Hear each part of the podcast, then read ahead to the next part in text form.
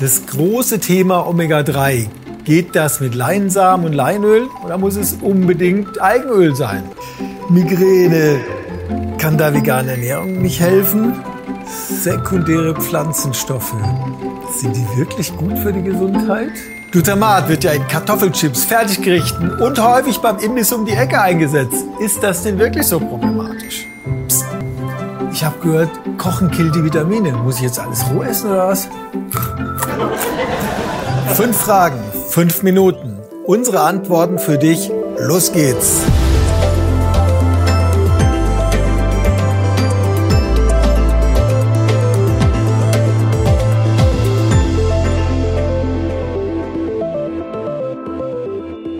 Hallo, mein Name ist Dr. Markus Keller. Ich bin Ernährungswissenschaftler am Forschungsinstitut für pflanzenbasierte Ernährung. Herzlich willkommen auf unserem Kanal. Schön, dass du dabei bist. In unseren Vorträgen und Workshops bei Instagram und YouTube erreichen uns viele Fragen zu ganz unterschiedlichen Themen. In diesem kompakten Format beantworten wir regelmäßig eure Fragen. Kann sich eine vegane Ernährung auf Migräne auswirken? Wenn ja, wie?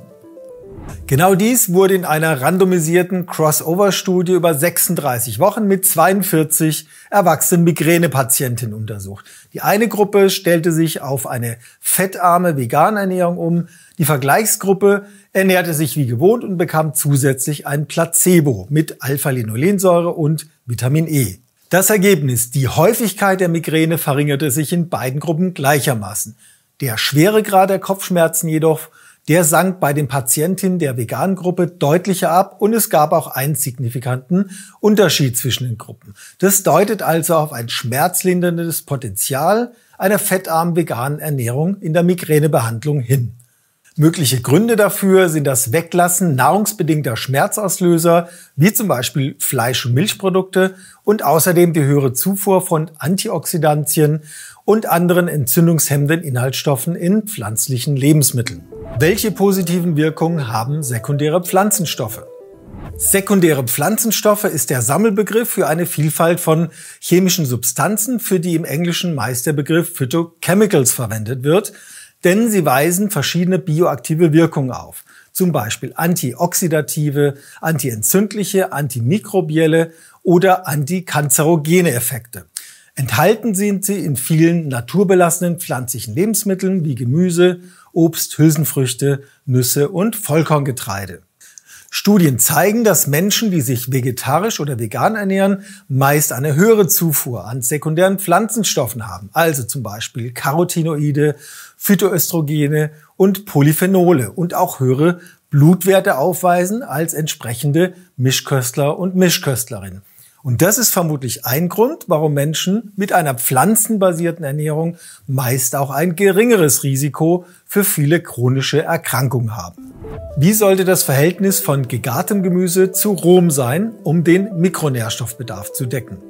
Zunächst können wir sagen, dass Ernährungsweisen sowohl mit einem höheren Rohkostanteil als auch mit überwiegend gekochtem Gemüse grundsätzlich adäquat und bedarfsgerecht sein können. Die DGE empfiehlt insgesamt mindestens 400 Gramm Gemüse pro Tag zu verzehren, wovon etwa 200 bis 300 Gramm gegart und etwa 100 bis 200 Gramm in Form von Rohkost oder Salat gegessen werden sollten. Viele Vitamine und sekundäre Pflanzenstoffe sind hitzeempfindlich und deswegen ist es in jedem Fall sinnvoll, einen Teil der täglichen Gemüseportion als unerhitzte Frischkost zu verzehren. Andererseits werden bestimmte Inhaltsstoffe wie zum Beispiel das Antioxidant Lycopin in der Tomate erst beim Erhitzen freigesetzt und dadurch besser bioverfügbar. Mineralstoffe werden übrigens durch Hitze nicht beeinträchtigt. Ihr seht also, dass eine pauschale Aussage hier kaum möglich ist und ihr Gemüse am besten in unterschiedlicher Zubereitung, nämlich unerhitzt und gegart, verzehren solltet. Was ist das Problematische an Glutamat? Ist am Mythos des China-Restaurant-Syndroms vielleicht doch was dran? Mit Glutamat, genauer Mononatriumglutamat, wird das Salz der Aminosäure Glutaminsäure bezeichnet. Letztere ist als endogener Neurotransmitter zum Beispiel an der Schmerzübertragung und Appetitsteuerung beteiligt. Glutamat wird als Geschmacksverstärker häufig in Fertigprodukten und in der asiatischen Küche eingesetzt und ist in die Kritik geraten, weil es angeblich das in den 1970er Jahren in den USA bekannt gewordene China-Restaurant-Syndrom auslösen kann. Mögliche Symptome sind hierbei zum Beispiel Kribbeln oder Taubheit in Nacken, Armen und Rücken, Kopfschmerzen, Schweißausbrüche und Herzklopfen. Bereits ältere Studien, aber auch eine aktuelle Crossover-Studie und verschiedene Reviews konnten keinen eindeutigen Zusammenhang zwischen dem China-Restaurant-Syndrom und Glutamat belegen. Möglicherweise könnte aber die Zufuhr höherer Glutamatmengen, das heißt über drei Gramm, bei einer kleinen Untergruppe von Menschen für das Entstehen von CRS-ähnlichen Symptomen verantwortlich sein. Es besteht hier weiterer Forschungsbedarf. Kann man den Bedarf an Omega-3-Fettsäuren über Leinsamen oder Leinöl decken oder muss es Algenöl sein? Omega-3-Fettsäuren gehören zu den mehrfach ungesättigten Fettsäuren. Eine dieser Fettsäuren ist die Alpha-Linolensäure, auch ALA genannt. Sie ist essentiell, kann also vom menschlichen Körper nicht selbst gebildet werden. Dann gibt es auch die beiden langkettigen Omega-3-Fettsäuren EPA und DHA. Diese können zwar zu einem geringen Anteil aus ALA hergestellt werden, allerdings nur zu einem sehr geringen Anteil.